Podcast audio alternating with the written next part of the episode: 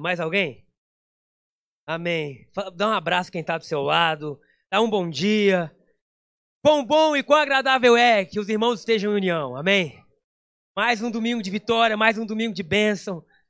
E, enfim, Jesus é muito lindo, muito bom. É, eu tive viajando também, como eu falei, passei alguns dias fora. Foi bom poder reencontrar minha esposa aqui na igreja. Esse, esse foi o lugar do nosso reencontro depois de alguns dias. Ver ontem Lucas, Pedro, minha família, enfim, hoje está todo mundo aqui já. Estou no segundo culto. E em breve nós vamos ter muitos cultos. Muitos, porque eu creio que nós estamos dentro de um mover divino, de um mover de Deus. Como nós temos falado, o que vai acontecer conosco aqui, nas nossas vidas pessoais, tem pouco a ver com a gente muito a ver com Jesus. Então, estou muito feliz. Lá eu tive com pastores dos seis continentes, de verdade. Tive com pastor de Fiji, Índia, Madagascar.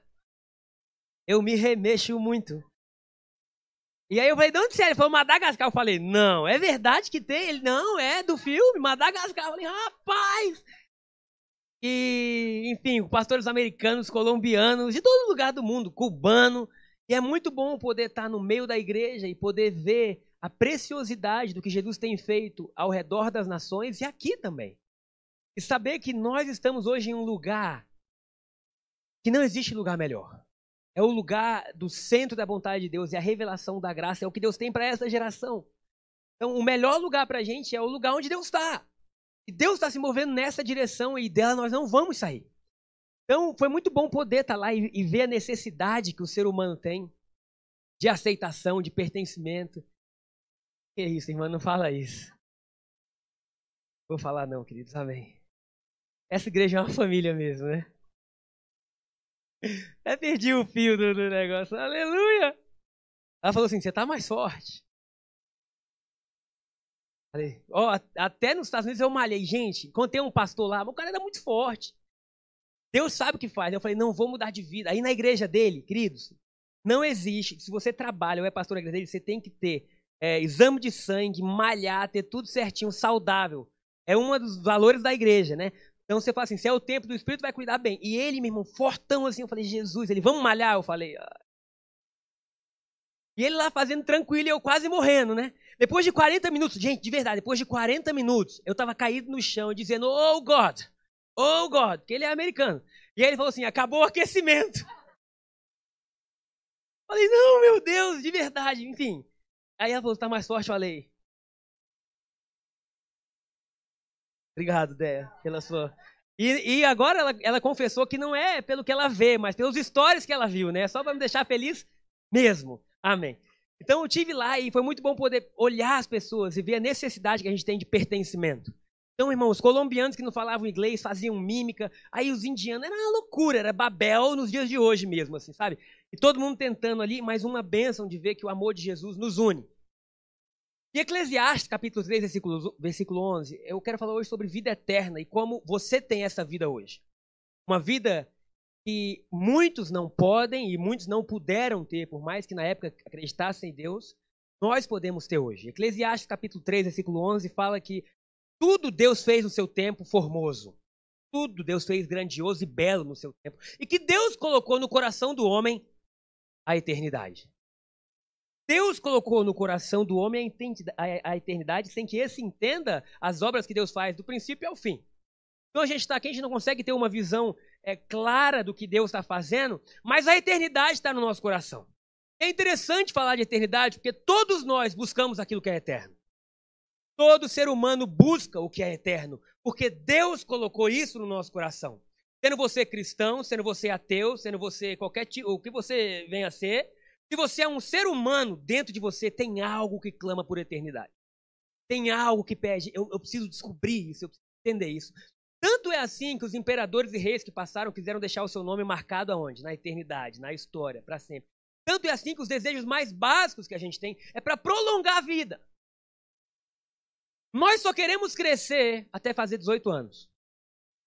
Não é assim, quando eu tenho 10, não, quando eu crescer, Amigo, quando tiver 18 anos, tirar meu carro, aí o negócio fica bom. Só que aí o tempo continua passando e a gente quer parar o tempo, sim ou não? É, não adianta mentir. É lipo, botox, academia, é tudo. Aí o cabelo começa a ficar branco. Gente, minha barba tá ficando branca um dia desse. Olhei. Ainda fazem aplicativo para ver como você vai ficar, velho. E eu não tinha batido a minha foto ainda. Ontem os irmãos abençoados já vieram. A sua foto, pastor! Então a gente tenta parar os efeitos do tempo e a gente tenta prolongar a nossa vida. Por quê? Porque nós somos criados para a eternidade. Então a gente quer viver mais. Nós não sabemos lidar com a morte. A gente não foi feito para morrer, a gente foi feito para viver. E isso está no nosso coração. Agora, toda procura pela eternidade que não seja Deus vai gerar frustração. Então, as obras da carne, em Gálatas capítulo 5, nada mais é do que o esforço humano para tentar prolongar a vida. Então, eu tento ser melhor porque eu preciso pertencer, eu, eu quero é, literalmente ser famoso porque eu preciso ter esse desejo de poder, de, de, de, de potência, de força. Por quê? Porque nós somos criados para isso. Agora, a fonte que alimenta isso não é terrena. A fonte que alimenta isso é espiritual. Por isso que antes de Jesus não houve vida eterna. A lei fala que se você honrasse o seu pai e sua mãe, você teria os seus dias prolongados. Então a lei podia prolongar a sua vida, mas só a graça pode te dar vida eterna. Só Jesus pode te dar vida eterna. E quando Jesus vem, e as pessoas perguntam assim, mas o que é a vida eterna? Ele fala, a vida eterna está aqui. Eu sou a vida eterna. A vida eterna não é ir para o céu. A vida eterna sou eu. Será que a gente consegue entender que a eternidade é Deus? O céu não é a eternidade, a eternidade é Deus. Deus criou os céus. Se Deus criou os céus, Deus é maior do que o céu. Agora pensa, se Deus tem essa vida eterna e Ele é a vida eterna, tudo que não está em Deus um dia morre, um dia acaba, um dia perece. Então Deus está nos chamando hoje para nós andarmos com Ele e desfrutarmos dessa vida. O homem mais sábio que existiu é, antes de Jesus foi Salomão.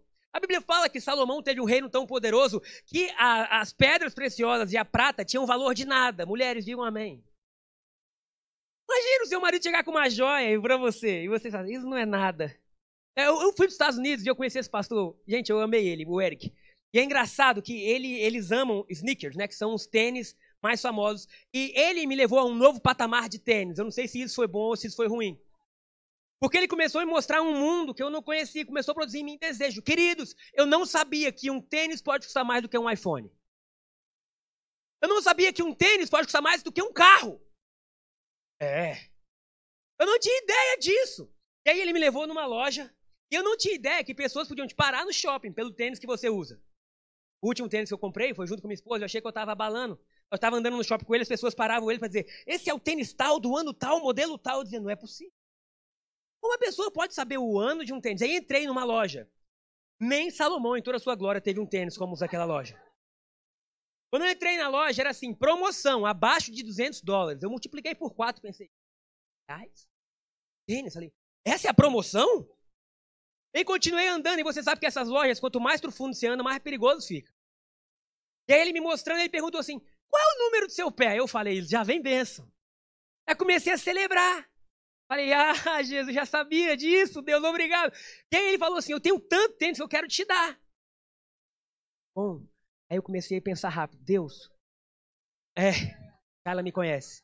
Pensei, olhei para ele, qual será o número dele? Eu tenho que falar o número dele. Porque se eu não falar o número dele, eu perdi a benção. Eu 10, porque lá não é 40, é tipo 9, 9,5, 10, 10,5, 11. Aí eu, ai, Jesus, eu sei que o meu é 9,5. Ele é um negão alto, forte, bonito. Falei, deve ser no mínimo uns 10. Aí eu, 9,5, 10. Dependendo do modelo, 10,5.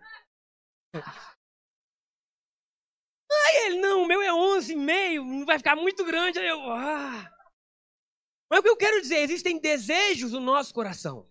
O ser humano, ele, ele foi projetado para desejar, sabe? Esse desejo, ele não é antidivino, ele não é contra Deus, é um desejo que Deus colocou, um desejo de preenchimento. Agora, nada nesse mundo pode saciar.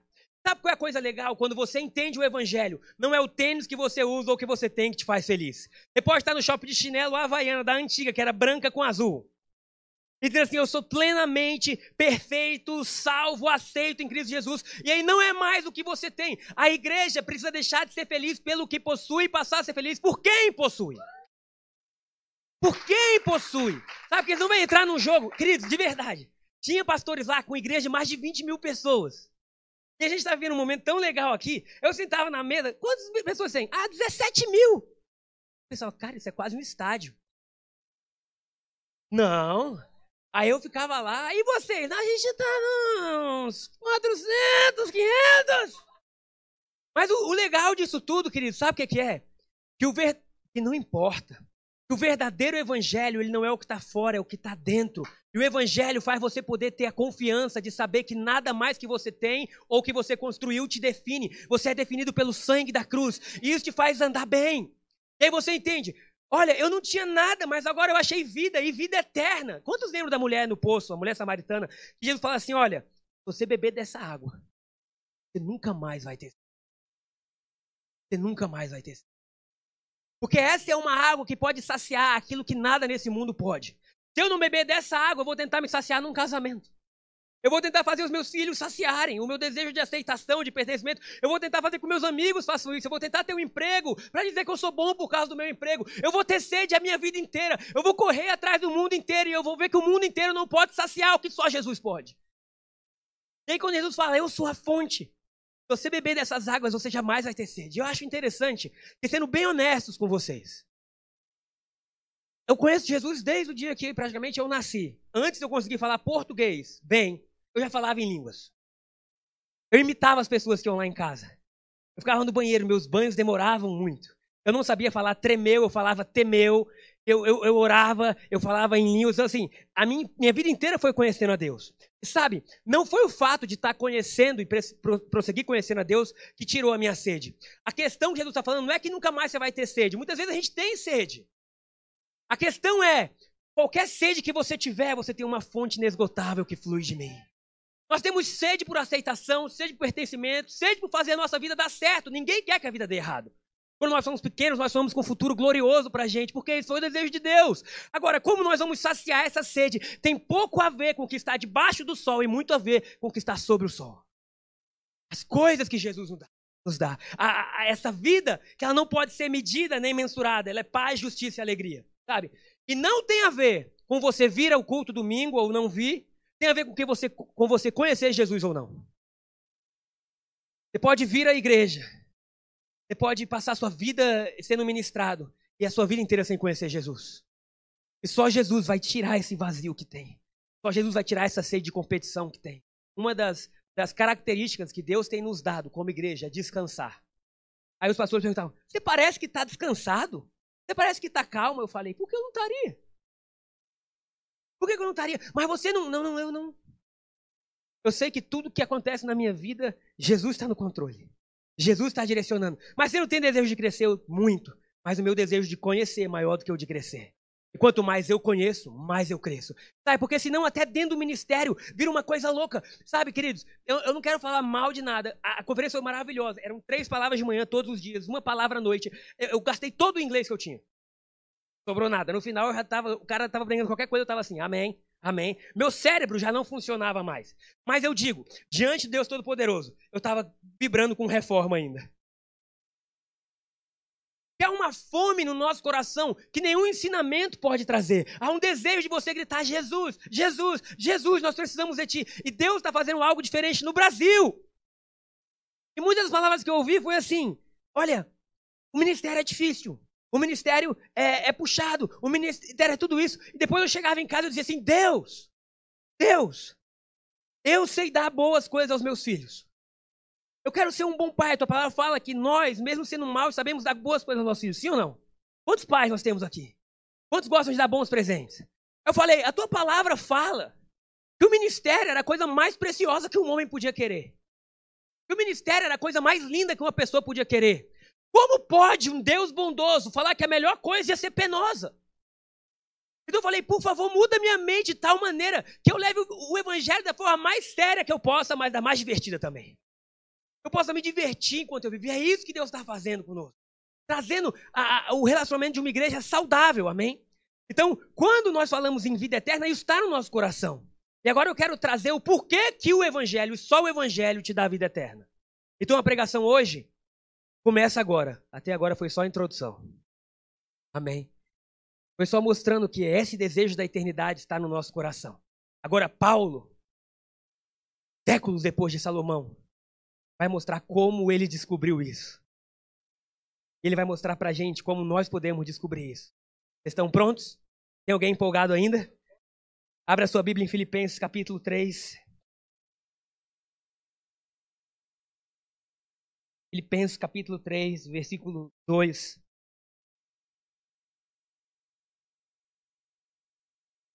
Paulo está escrevendo. Opa, deixa eu abrir a pregação aqui, gente. Paulo está escrevendo para a igreja de Filipe. Ele está ensinando aquela igreja como proceder, como ser. E ele começa dizendo: cuidado com os cães. Cuidado com esses que praticam o mal. Cuidado com a falsa circuncisão. O que Paulo está ensinando aqui à igreja é que você entenda muito bem. Agora, não é cuidado com as práticas ruins, não é cuidado com os pecados que você pode ter. É cuidado com aqueles que estão dentro da igreja, mas eles pregam um evangelho que vai matar você. Cuidado com esses que têm pregado coisa diferente do que nós temos pregado. Sabe? Muitas vezes nós nos convertemos e nós achamos que o maior perigo que pode existir é o que está fora da igreja. Mas qualquer evangelho que não seja cristocêntrico é perigoso.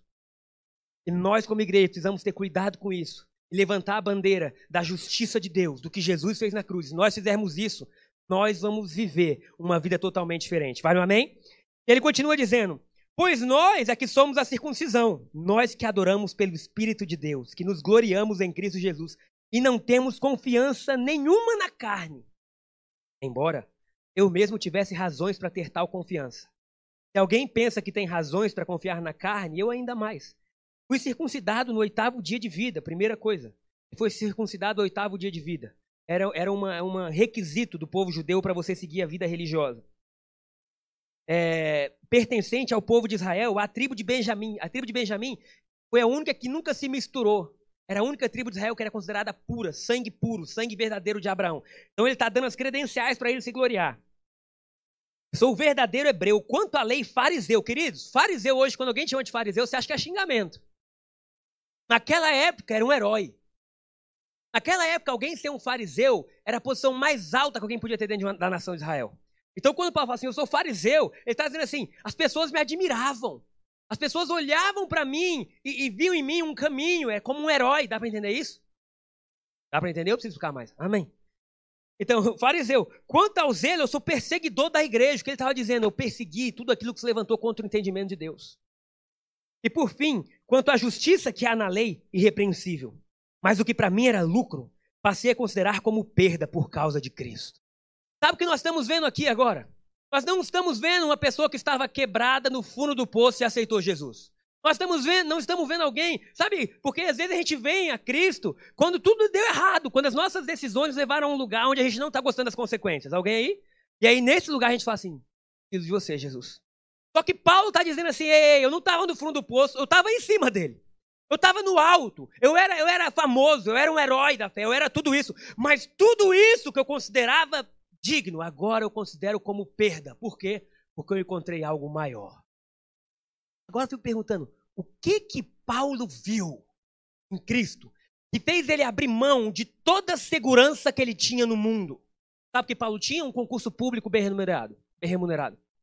Paulo tinha fama, que todo mundo deseja. Paulo era reconhecido, entre, entre a sua idade, ele era o mais sinistrão. Ele tinha tudo. E ele fala: tudo isso eu considerei lixo. A gente vai ver que lá na frente ele fala que ele considerou esterco. Foi muito política essa minha. Esterco, eu considerei tudo isso perda. Agora, o que que Paulo viu que isso que era glorioso se tornou nada? Paulo viu a vida eterna. Paulo viu a beleza de Cristo Jesus. Vamos continuar lendo. Mas o que para mim era lucro, passei a considerar como perda por causa de Cristo. Mais do que isso, considero tudo como perda, comparando com a suprema grandeza do conhecimento de Cristo Jesus, meu Senhor, porque eu perdi todas as coisas. Eu as considero como esterco para poder ganhar Cristo e ser encontrado nele. Não tendo a minha própria justiça que procede da lei, mas a que vem mediante a fé em Cristo, a justiça que procede de Deus e se baseia na fé. O que Paulo está dizendo é: isso para mim era um estilo de vida onde eu era justo pelo que eu fazia. Agora eu encontrei um novo estilo de vida onde eu sou justo pelo que Cristo fez. Eu estou abrindo mão da minha justiça própria, do que eu podia conquistar na minha própria força, porque agora eu descobri que eu fui conquistado pela força de Jesus. Eu estou abrindo mão do que eu podia construir, de toda a glória que eu podia ter no meu passado, no meu presente ou no meu futuro, porque eu encontrei uma pessoa melhor. O Evangelho não é você trocar uma vida mais ou menos por uma vida mais ou menos até você ir para o céu. O Evangelho é você deixar qualquer estilo de vida para encontrar a vida. para encontrar a verdadeira vida.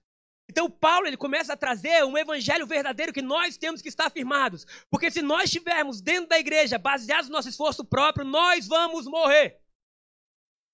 E uma das palavras que teve na conferência foi do Benjamin, um indiano. Gente finíssima. E ele pregando sobre isso, ele pregou sobre o verdadeiro evangelho e o, o falso evangelho. E Paulo começa a trazer o que é o verdadeiro evangelho. Para vocês que estão anotando, e é sempre bom anotar, porque fica, fixa mais na nossa cabeça, o verdadeiro evangelho ele tem uma ordem. Eu creio. Quantos creem? Porque eu creio, eu sou aceito. E porque eu sou aceito, eu obedeço. Então Paulo está dizendo: nós cremos. Porque nós cremos, nós fomos aceitos, aceitos justos, aceitos como santos, purificados. Isso aconteceu instantaneamente, não pelo que a gente fez, mas porque nós cremos. E agora, porque nós somos toda essa, temos toda essa nova natureza, essa nova força, nós começamos a obedecer. Não porque agora existe algo externo que nos diga como ser, mas porque o Espírito está dentro de nós. E porque o Espírito Santo está dentro de nós, ele começa a nos guiar. Então, esse era o evangelho que Paulo pregava. O evangelho que os outros pregavam, eu digo os outros, não os outros apóstolos, mas que os judeus queriam é, trazer para a época, era o seguinte: você crê, e porque você crê, você obedece. E porque você obedece, você é aceito. Isso é perigosíssimo. Porque se eu creio e eu obedeço para eu ser aceito, então a minha aceitação não está no que Jesus fez, mas no que eu faço e eu volto para uma área de competição. Eu volto para uma área de performance, eu volto para uma área onde eu preciso fazer para ser. E isso muda tudo, isso muda a maneira que eu oro. Isso muda a maneira que eu falo com as pessoas. Isso muda a maneira como eu olho o meu próximo e como eu olho a mim. Isso muda a maneira que eu olho a minha família. Isso muda a maneira que eu olho o meu ministério. Porque se eu começo a orar imaginando que Deus preparou tudo para a gente, quantos sabem disso? Que eles têm depósitos celestiais feitos desde o dia que a gente foi fecundado lá dentro no ventre da nossa mãe. Deus preparou tudo para a nossa vida. Mas se esses depósitos são fechados com uma chave que só pode ser aberta pela minha obediência, eu estou numa posição de risco. Então esse depósito está lá, ele é glorioso, mas de alguma forma eu preciso obedecer para abrir. Eu preciso obedecer para abrir. Muitos anos eu vivi assim. Agora, outra forma que Paulo ensina não é essa, é: existe um depósito glorioso. Ele está escancarado pelo que Jesus fez. Você só precisa entrar e crer. Agora eu entro com a Deus, eu entro no Santo dos Santos, não com base no que eu posso ser, ou nas minhas experiências, mas no que Jesus fez. Eu passo a desfrutar daquilo. Agora eu posso olhar outras pessoas, outros ministérios, outros pastores e não competir com eles, mas orar por eles. Porque eu sei que a corrida que Deus preparou para mim ela não é competindo com alguém, ela é uma corrida única. Deus me fez para cumprir o meu propósito e ponto final. E se eu estiver com essa visão, dizendo eu criei, por isso eu fui aceito e por isso eu começo a obedecer, naturalmente nós vivemos mais descansados. Posso ouvir um amém? Então Paulo escreve aquela carta para proteger a igreja. Ele está protegendo a igreja. Porque todo lugar que Paulo ia, quando ele saía daquele lugar, os judeus vinham.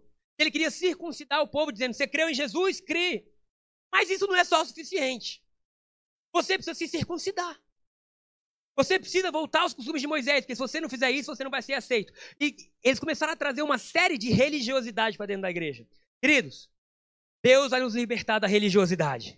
Nós vamos honrar e valorizar mais relacionamento do que religião. E aí Paulo começa a ficar louco, dizendo: vocês não vocês perderam o juízo. A circuncisão que Deus quer é do coração, é a adoração que vem pelo Espírito. Amém? E agora nós chegamos a Gatas, capítulo 1, versículo 6.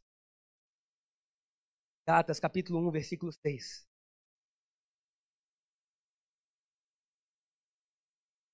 Admiro-me de que vocês estejam abandonando tão rapidamente aquele que os chamou pela graça de Cristo para seguirem outro evangelho. Queridos, acho interessante esse versículo, porque Paulo fala que eles não estavam abandonando uma doutrina, Paulo fala que eles estavam abandonando a Deus.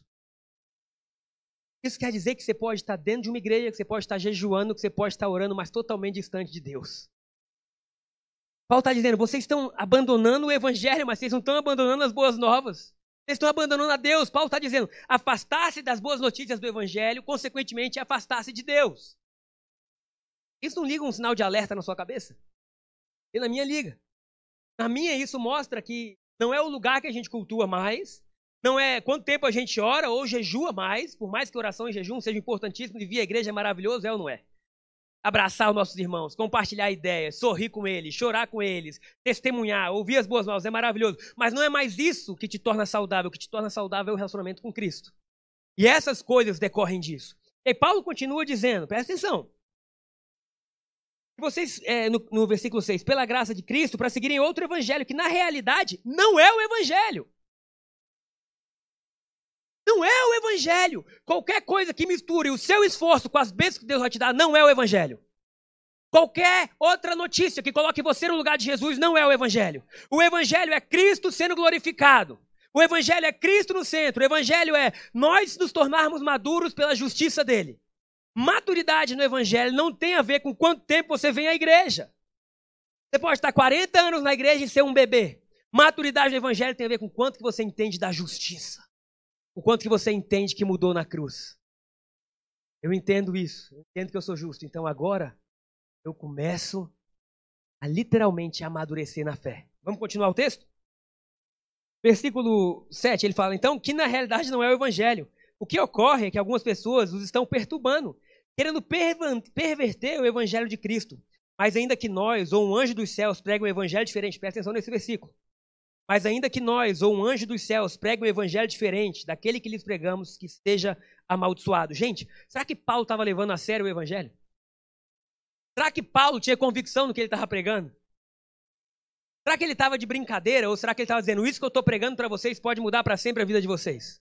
Isso que eu estou pregando para vocês é o que vai produzir o que a lei jamais pôde produzir. Isso que eu estou pregando para vocês é o que nenhuma outra pessoa na terra, por mais sábia que possa ser, conseguiu entender. Quantos lembram que Salomão falou assim? Salomão, o homem mais sábio que já existiu. Ele fala, vaidade, vaidade, tudo é vaidade. E ele fala assim, para o homem não existe propósito nenhum debaixo do céu. Não existe. O homem mais sábio não achou propósito. E ele, depois de ter construído tudo, ele estava em crise na sua velhice, pensando, e agora que eu construí tudo isso? Será que meu filho vai ser sábio para administrar ou será que ele vai torrar tudo? Será que ele vai gastar tudo? Nem o homem mais sábio da antiga aliança pôde descobrir que o nosso propósito não está debaixo do sol, mas sobre. Agora Paulo está tá mostrando para a gente o seguinte: ei, vocês são agraciados. Vocês são agraciados. Eles entraram em um tempo onde o que está sobre o sol está se manifestando debaixo dele. Onde Deus vai levantar pessoas comuns que eram indignas e vai justificar pela cruz. E esse tipo de pessoa vai descobrir um evangelho que vai voltar e vai devolver a vida. A vida que não é mais baseada no que se tem. A vida que você pode estar muito bem, porque você descobriu algo no seu interior, amém? E agora essas fontes começam a jorrar, vale um amém? Nós vivemos de uma, uma geração é, extremamente competitiva por causa das redes sociais, por causa de tudo que acontece, mas o Deus vai levantar um povo que é calmo, que é sereno, que ama e que é amado. Um povo que é literalmente diferente. Então Paulo continua dizendo, já já a gente vai voltar nesse versículo, e ele fala assim: é, como já dissemos, e agora repito, no versículo 9: se alguém nos anuncia um evangelho diferente daquele que já receberam, que seja amaldiçoado. Acaso busco eu agora a aprovação dos homens ou a de Deus? Ou estou tentando agradar a homens? Se eu ainda estivesse procurando agradar a homens, não seria servo de Cristo. Irmãos, quero que saibam que o evangelho por mim anunciado não é de origem humana. Queridão, deixa eu te falar algo. Esse evangelho que Paulo anunciou nas cartas, ele veio diretamente de Jesus.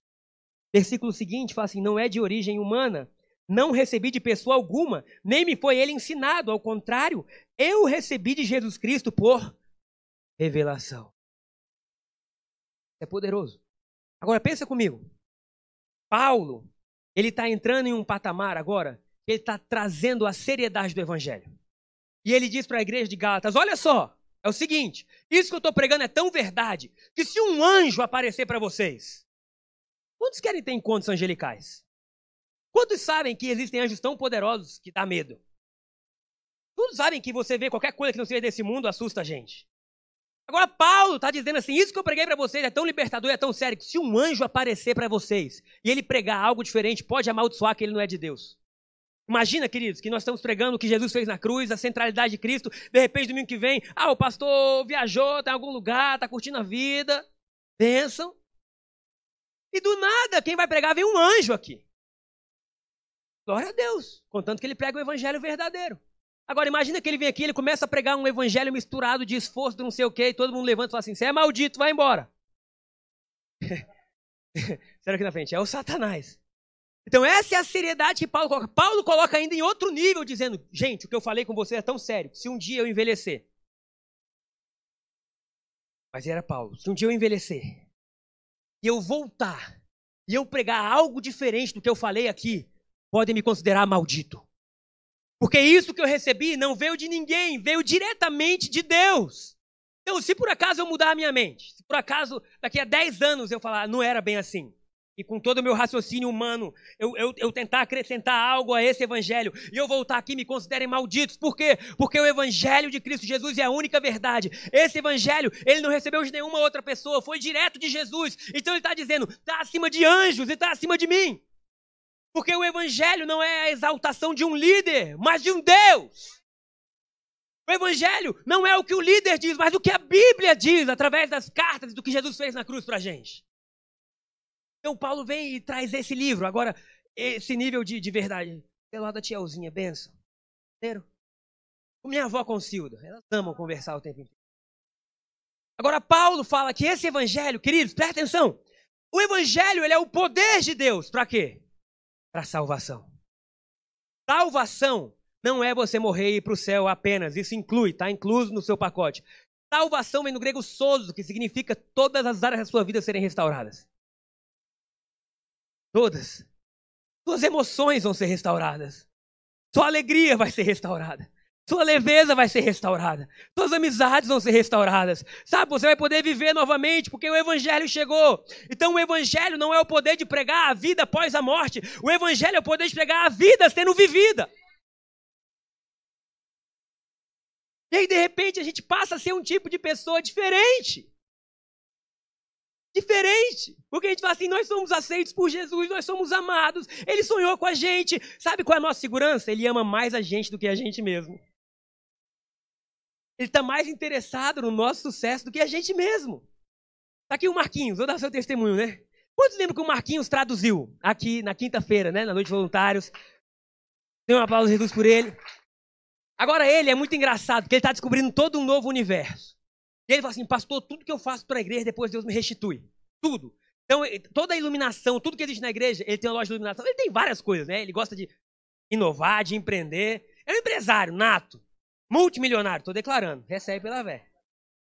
E aí ele veio aqui traduzir. Aí do nada ele chegou e falou assim, me mandou mensagem lá nos Estados Unidos. Ele falou, você não sabe o que aconteceu? As grandes empresas multinacionais estão pedindo para eu importar equipamentos de tradução para eles agora. Aí, pastor, eu dou iluminação, recebo mais. Eu traduzo, agora eu estou importando equipamento de tradução. Tudo que eu faço para Deus, Ele me retribui mais. Sabe por quê? Porque Deus chama muito mais que você pode imaginar. É muito simples. Agora vocês entendem que ele nunca viu aqui pensando assim: ah, se eu traduzir, ah, vou traduzir porque pode vir. Não existe pode vir no Evangelho, existe já veio. Já veio, já foi feito. A gente só se coloca em uma posição dizendo: Jesus, estamos alegres por isso, queremos compartilhar, queremos viver, e as bênçãos estão nos seguindo. Então, Paulo fala que o Evangelho é o poder de Deus na salvação, não existe outro. Não existe outro tipo de vida que te devolva só o que o Evangelho pode dar. Não existe. Você vai correr atrás de um concurso, de uma família, de tudo que você quiser, você vai ter tudo, e você vai chegar lá e vai dizer assim: hum, hum, não é tão bom quanto eu pensei. É ou não é? Pergunta para um rico, uma pessoa riquíssima. É tão bom quanto você pensou? Ele vai falar: não. Qualquer pessoa sabe que não há nada nesse mundo que possa saciar o que o nosso coração deseja. Qualquer pessoa sabe. Não é o casamento, não é os filhos, não é nada. Porque Deus não fez você para isso. Deus fez você para Ele. E quando você vive para Ele, Ele te presenteia com isso. Simples assim. Então, Paulo, ele está pregando e ele está dizendo assim: vocês precisam crer que essa é a verdade, vocês vão tomar uma, uma, decisão radical contra tudo aquilo que não vem de Deus na vida de vocês. Hoje de manhã eu dei um exemplo, eu não sei porque eu dei esse exemplo, eu pensei em dar o um exemplo enquanto eu preparava a pregação, mas depois eu falei: eu não vou dar esse exemplo. Mas no primeiro culto eu dei o exemplo. E o exemplo é: duas horas da manhã, depois de congresso acontecendo, todo mundo cansado, o alarme do hotel dispara. Eu tinha acabado de dormir. Eu não sei vocês, mas eu tenho fome. Então eu, eu, descobri uma igreja, o cara dizia, eu sou da igreja tal. Aí eu ia ouvir as pregações que ele pregava na igreja dele, saber o que ele estava pregando. E ver o que eles estavam fazendo para aprender. Então eu fui dormir. Quando eu fechei os olhos, quando eu fechei os olhos, começa. Fire alarm. Fire alarm. Um barulho tão alto. Jesus está voltando. E ele disse assim: desça as escadas correndo agora. Nove andares de escada.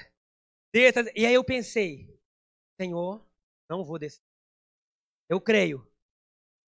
Fogo não vai chegar aqui neste lugar. Se é que existe um fogo, deve ser um erro de alguma coisa. Eu falei: nos Estados Unidos não tem essas coisas, né? Imaginei eu. E aí eu saí no hotel, do, do quarto, voltei, deitei, falei, mas vai que tem um fogo. O incrédulo, nessa hora, vesti a minha calça, mudei a roupa, desci, nove andares, depois subi e não tinha fogo nenhum. O Eric, que era o pastor que eu falei, que virou um amigo, ele falou, não, eu criei. Qualquer coisa eu falei, eu estou muito atlético, eu corro mais rápido que o fogo. Eu tava brincando, né? E ele ficou e dormiu. Eu não, eu desci. Mas no dia seguinte chegou todo mundo e tinha a mulher na minha frente. A moça, né? Aí disseram: olha, a gente ficou sabendo que tocou o alarme, todo mundo teve que descer no meio da madrugada, que benção. Aí ela virou para mim e falou assim: e não foi o diabo? Eu levei um, um choque com aquilo, eu tô tão desacostumado a dar honra pro diabo pra qualquer coisa. Eu, você que foi o diabo? Aí o, pastor que estava lá começou a rir, né? Aí eu olhei, não sabia nem o que responder. Falei, é, whatever. Pô, e daí? Aí beleza. Aí eu fiquei pensando nisso. Como que a igreja, por muito tempo, até um alarme de incêndio dava glória pro diabo. Aí no dia seguinte o que aconteceu? Todo mundo saiu do hotel entrou no ônibus. Quando os pastores estavam saindo, o alarme disparou de novo. Aí eu pensei, ah, se ontem foi o diabo, agora não foi ele. Porque os pastores saíram. Se ele queria atormentar a gente, ele perdeu. Eu comecei a pensar, sabe? Aí o culto acabou, eu falei, por que, que eu dei esse exemplo? Porque às vezes você está pregando e pensando que você está falando e pensando, por que, que eu estou falando isso? No final saiu uma irmã, lágrima nos olhos, dizendo, pastor, eu fui liberta hoje. Tudo que aconteceu na minha vida eu culpava o diabo. E eu não via que fazendo isso eu estava dando mais glória para ele do que para Deus. Ela falou: naquele exemplo eu fui liberta, eu preciso de metanoia. E aí eu fiquei tão feliz dizendo: gente, o que um alarme não pode produzir. Falei, então só por essa mulher o alarme nunca foi o inimigo, sempre foi Deus. Até para mudar a mente de uma brasileira que já está aqui hoje. Porque até nos mínimos detalhes a gente vê Deus. Agora, a, a última coisa que eu quero falar ah, obrigado, vocês estão aprendendo. Bem, gente, a última coisa que eu quero falar. Essa Shaila.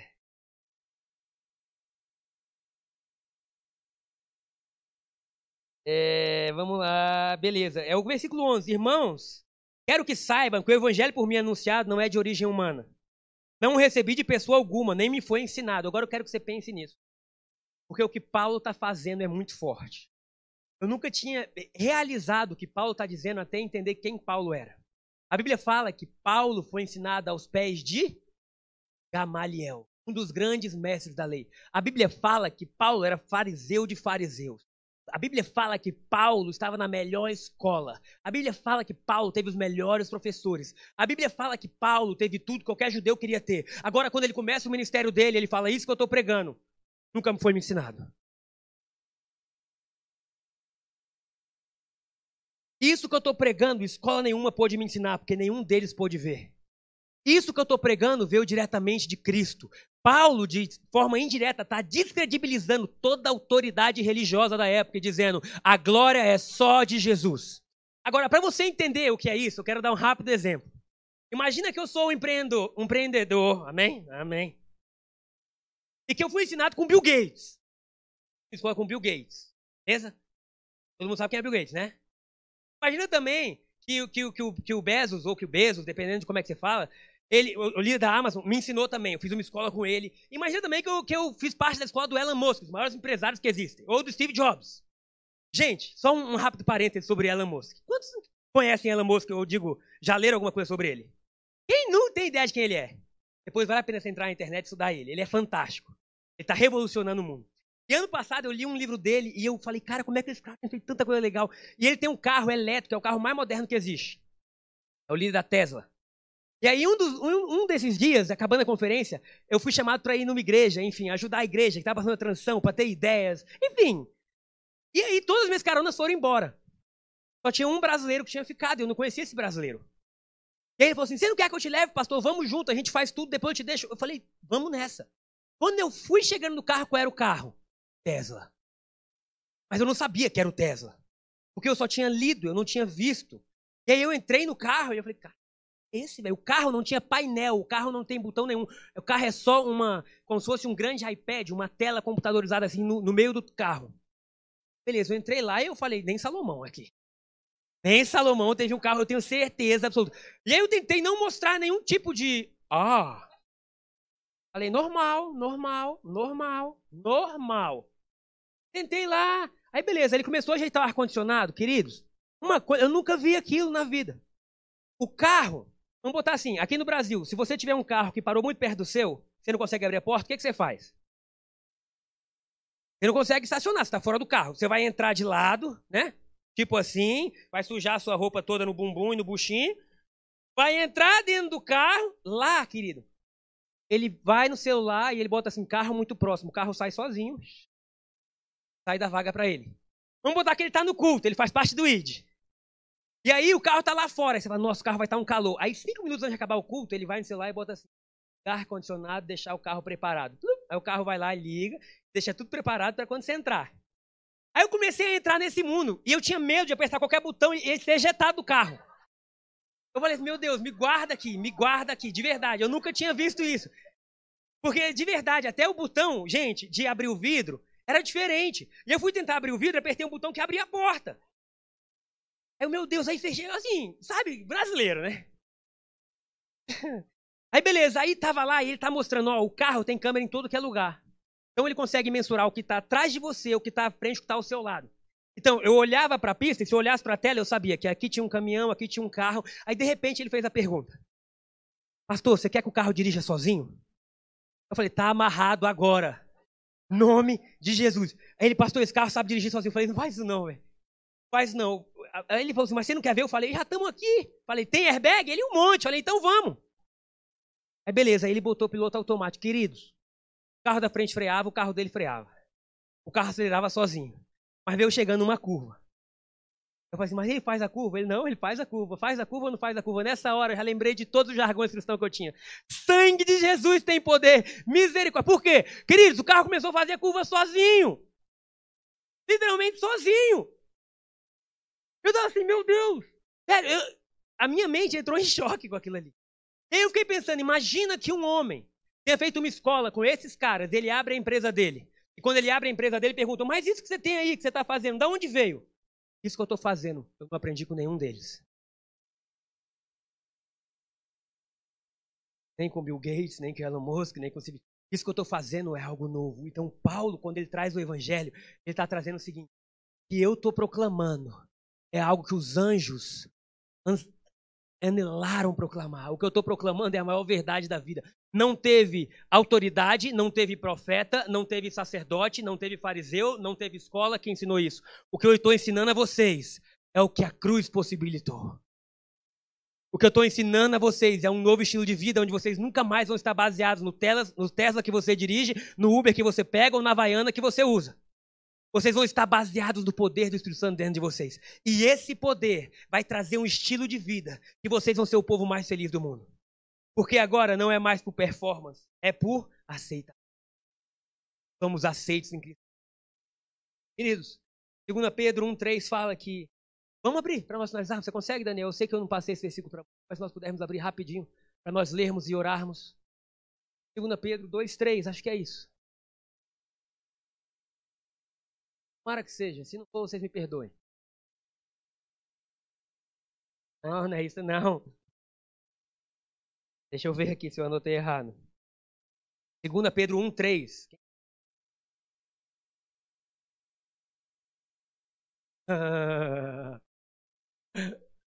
Visto como o seu divino poder nos tem dado tudo. Queridos, olha o que está escrito.